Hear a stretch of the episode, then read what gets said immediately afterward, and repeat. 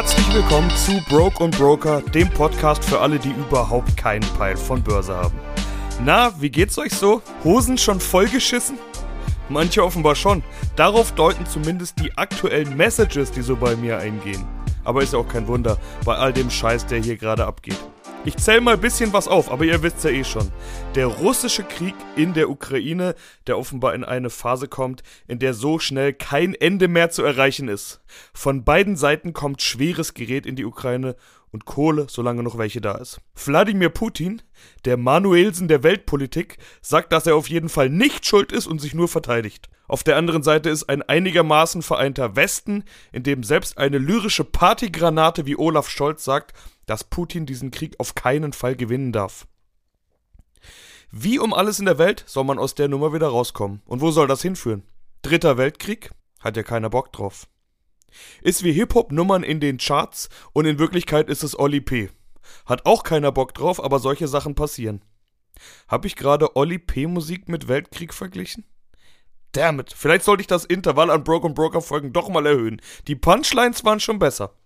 Aber mal ohne Witz. Habt ihr euch mal überlegt, ob ihr kämpfen würdet? Hätte nicht gedacht, dass unsere Generation sich mal die Frage stellen muss, ob wir unser Land und unsere Freiheit mit der Waffe in der Hand verteidigen würden. Da helfen auch nicht irgendwelche Soldier-Metaphern und Tarnfarbenjacken. Wir sind verdammt weit entfernt von Kriegsrealitäten. Oder würdet ihr fliehen? Wohin? Ist alles gar nicht so einfach. Wollte ich nur mal den Denkanstoß geben. Fluchtbewegungen sind in solchen Fällen was ganz Normales übrigens. Das seht ihr gerade an der Börse, da flieht nämlich euer Geld. Wenn die Leute Schiss haben, nehmen sie ihr Risiko raus. Was die mit dem Geld dann machen wollen, wenn die Bomben fliegen, weiß ich auch nicht. Dann habe ich meine Kohle doch lieber in Unternehmen wie BASF oder Bayer, die schon zwei Weltkriege überstanden haben, statt irgendwo auf der Bank, bei der ich gar nicht weiß, welche Regierung dahinterher mal das Sagen hat. Oder am Ende sogar Gold im eigenen Garten vergraben? Die Plünderer danken's. Gold fällt übrigens auch gerade. Und der vielgeliebte Bitcoin erst. Liegt es also vielleicht gar nicht am Krieg in der Ukraine? Wir haben ja noch mehr zu bieten. Diese Lockdowns in China dauern einfach viel, viel, viel länger als gedacht. Die bekommen den Scheiß mit ihrer Zero-Covid-Politik einfach nicht in den Griff. 45 Millionen Städte sind schon im Lockdown, ungefähr 180 Millionen Menschen. Und was das bedeutet, das kennen wir aus den letzten Jahren. Unser ganzes Zeug wird in China produziert, zumindest irgendwelche Plastikverbindungen, Bauteile, Halbleiter und Computerchips. Vor allem diese Dinger machen zu schaffen, weil jetzt soll ja alles digital, smart und connective sein. Alles soll mit allem in Verbindung gehen. Industrie 4.0, Internet of Things und so weiter.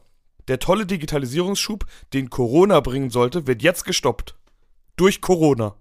Was für ein geiler Joke des Regisseurs, der irgendwie in der neuen Staffel namens 2022 bisschen arg dick aufträgt, finde ich. Obwohl die letzten Staffeln auch schon nicht schlecht waren. Brexit, Donald Trump, Handelskrieg, dann natürlich Corona mit Corona-Crash, Panik, Lockdowns, der abartigen Erholung inklusive allerlei Auswüchse wie Wall Street Bets, Krypto-Hype, Elon Musk mit allem, was es dazu zu sagen gibt. Impfstoffe, Impfangst, Impfschwurbler, Impfpflichtdiskussionen, neue Lockdowns und jetzt eben Krieg. Und Inflation. Und zwar crazy Inflation. Und eine Notenbank, die nichts machen kann, wie man immer sagt. Aber eben doch was tut. Und vielleicht ist es doch eher das, was das Geld abziehen lässt. Die US-Notenbank hebt die Zinsen an und die Kurse so get low, low, low, low, low, low, low, low. Und wenn dann noch Krieg und Inflation und Corona und Chaos herrschen, dann ist schon mal Panik am Start. Ihr wisst schon, to the window, to the wall. Ja, okay, lassen wir das. Das ist auf jeden Fall gerade los. Okay, die einzelnen Dinge machen einzelnen Unternehmen schon zu schaffen, muss man schon sagen. Eine Firma wie Adidas hat durch den Rückzug aus Russland aufgrund der Aggressionen gegen die Ukraine gleich mal 250 fucking Millionen Euro Umsatz verloren. Hinzu kommen die Chinesen, die inzwischen seit Monaten im Lockdown sind. Die dürfen nicht raus. Das letzte Problem, was die gerade haben, sind verdammte neue Sneakers. Und selbst wenn, kann man sich das alles überhaupt noch leisten? Immerhin ist ja alles teurer geworden. Und mit alles meine ich alles, aber wem erzähle ich's, ihr wisst selbst. Das ist tatsächlich eine Sache, über die ich mir schon ein bisschen Sorgen mache. Das ist nämlich keine Lehrbuchinflation, sondern die kommt von einer ganz anderen Seite. Die Energiepreise zum Beispiel steigen, weil wir sie boykottieren wollen. Also unsere Gedanken von Energieembargos gegen Russland sorgen nur dafür, dass die Scheiße immer teurer und teurer wird. Und Putin verkauft gerade jeden Tag genauso viel von dem Zeug, nur zu immer teureren Preisen. Auch für die Unternehmen wird alles teurer. Was machen die klugen Unternehmen? Geben diese steigenden Preise an die Kunden weiter. Adidas hat schon mehrfach die Preise erhöht und angekündigt, das auch im nächsten Quartal wieder zu machen. Mal sehen, wie viele Fußballtrikots und Trainingsanzüge sich der durchschnittliche Deutschrapper in der zweiten Jahreshälfte dann noch leisten kann. Aber Moment, wenn die Leute doch jetzt schon bereit waren, für ein bisschen Plastikshirt, auf dem Benzema steht, 90 Euro zu zahlen, dann machen die das bestimmt auch für 100. Und yes, genau so ist es. Glaubt ihr, wenn einer sich gerade einen neuen Siebener kauft, dass es den auch nur einen Scheißdreck interessiert, ob der jetzt 500.000 oder 2.000 Euro mehr oder weniger kostet? Oder Apple-Jünger, die bezahlen doch sowieso jedes Jahr schon eine Million Euro für ein neues Handy. Wenn Apple jetzt sagt, dass dieses Telefon jetzt 2 Millionen Euro kostet, ich schwöre euch, die machen das. Und der kluge Anleger sucht bei Inflation halt solche Firmen mit sogenannter Preissetzungsmacht und Burggraben. Von sowas redet auch immer Börsen-JC Warren Buffett. Will ich damit sagen, kauft Apple und BMW? Nicht unbedingt. Ich will sagen, dass nicht jeder gleich von der Krise betroffen ist. Und auch Apple bringt's wenig, wenn da 1000 Kids wären, die bereit sind, ein halbes Vermögen für ein Telefon auszugeben, aber auf der anderen Seite die verdammten Computerchips aus China fehlen, um die Dinger zu bauen. Und BMW fehlen Kabelbäume aus der Ukraine.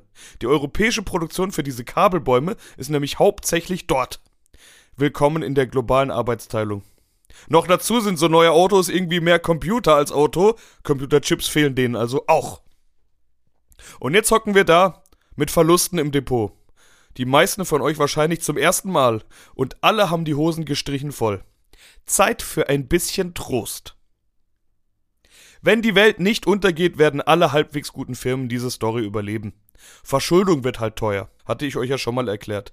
Der Leitzins setzt fest, wie viel Schulden kosten. Und wenn der in den USA jetzt steigt, dann könnte das kapitalintensive und hochverschuldete Firmen kosten. Könnte, nicht muss. Aber dafür stoppt die Notenbank vielleicht den Anstieg der Inflation. In den USA geht es um sogenannte Zweitrundeneffekte, vor allen Dingen steigende Löhne. Und die USA sind sowieso nicht so abhängig von russischer Energie. Sehen wir also mal, was da passiert. Und ja, vielleicht kommen mal ein, zwei Jahre, die etwas weniger fett werden als die letzten zehn. Aber vielleicht auch nicht. Weil wenn eine Notenbank die Zinsen in 0,5er Schritten anhebt und die nächsten schon in Aussicht stellt, dann geht das. Das bedeutet, der Wirtschaft geht es gut. Eigentlich eine gute Nachricht. Ob die Europäische Zentralbank mitzieht, kann ich nicht sagen. Das hängt vermutlich auch davon ab, wie hart Krieg und Sanktionen uns noch treffen. Wäre aber eigentlich auch mal angemessen, die Zinsen anzuheben, weil im Gegensatz zur Fed in den USA hat die EZB bei uns eigentlich nicht die Aufgabe, die Wirtschaft zu stützen oder verdammt nochmal irgendwelche broke-ass motherfucking Pleitegeier zu finanzieren, sondern ihr Mandat ist Preisstabilität.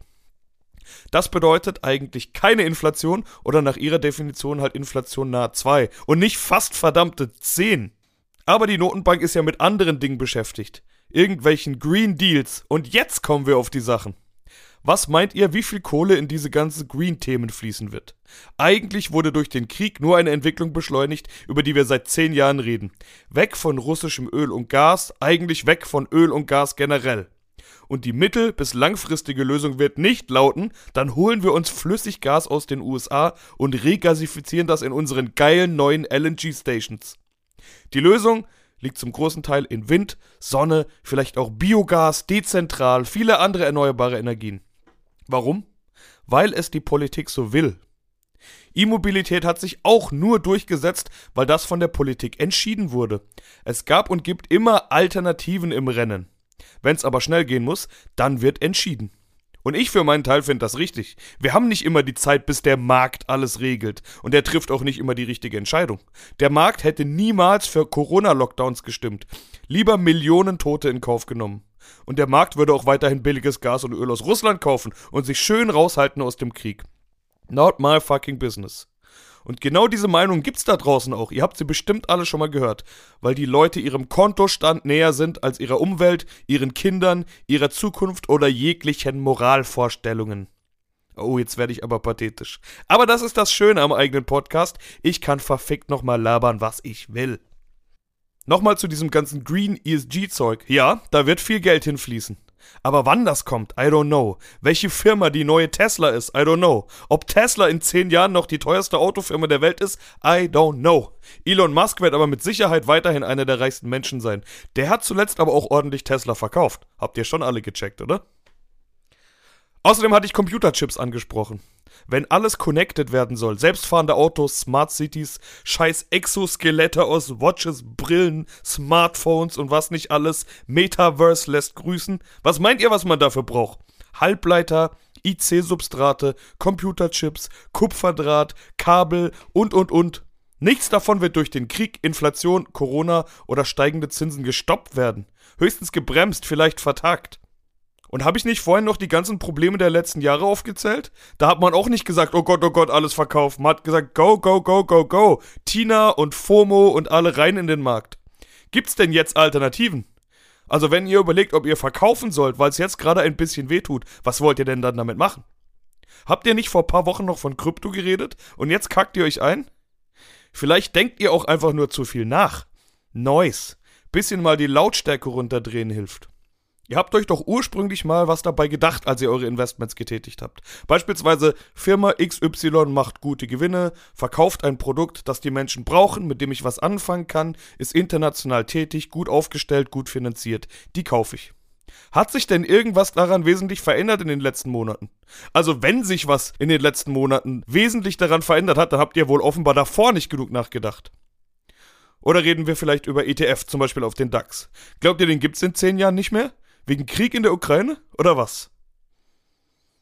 Ich weiß schon, was ihr von mir hören wollt. Jetzt alle raus und am 29.07. um 15 Uhr alle wieder rein. Dann macht ihr 100%ig 100% Gewinn in zwei Wochen. Jeder, der euch sowas sagt, will bestimmt Geld dafür. Weil er der Einzige ist, der damit reich wird. Das ist Börse, Baby. Wenn ihr die Woller nicht aushalten könnt, dann müsst ihr halt mit dem Kaufkraftverlust leben. Geht ins Sparbuch oder whatever für ein Scheiß. Überlegt euch auch umgekehrt mal, was los ist, wenn die Lockdowns in China zu Ende sind und die Wirtschaft wieder läuft. Transportkosten sind auch so ein Inflationstreiber, weil alles, was nicht mit dem Schiff kommen kann, wird mit dem Flugzeug geholt. Lufthansa Cargo hatte richtig gute Zahlen, by the way. Und plötzlich boomt die Wirtschaft und es sinken die Preise. Dinge sind wieder verfügbar und nicht mehr Mangelware, stellt's euch vor. Und die Heizungen gehen jetzt schon aus, weil der Sommer kommt. Und jetzt stellt euch mal vor, obendrauf gäbe es noch eine Waffenruhe in der Ukraine. Und ihr hättet gerade verkauft. Okay, das mit der Waffenruhe ist wahrscheinlich Wunschdenken. Aber es ist nicht Russland, das der Börse das Leben so schwer macht. Es sind andere Dinge. Es ist vermutlich einfach ein bisschen viel. Aber ich schwöre euch, es kommt wieder eine Zeit, in der es ein bisschen weniger viel sein wird. Wo wollt ihr dann sein? Also ich will dann im Markt sein. Lasst euch nicht von eurem Bauchgefühl täuschen. Der Bauch ist der schlechteste Ratgeber an der Börse. Und auch der Kopf kann ein schlechter Ratgeber sein. An der Börse verdient man das meiste Geld mit dem Arsch. Einfach mal aussitzen das Ganze.